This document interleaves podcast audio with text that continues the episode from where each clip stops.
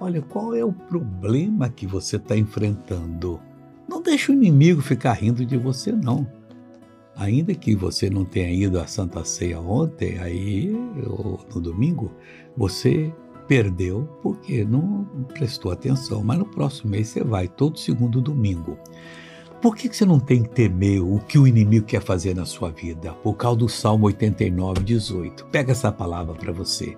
Porque o Senhor é a nossa defesa e o Santo de Israel, o nosso rei, acabou. Você está falando agora de Jesus, o que tem todo o poder, que disse: Eu nunca te deixarei, jamais te abandonarei.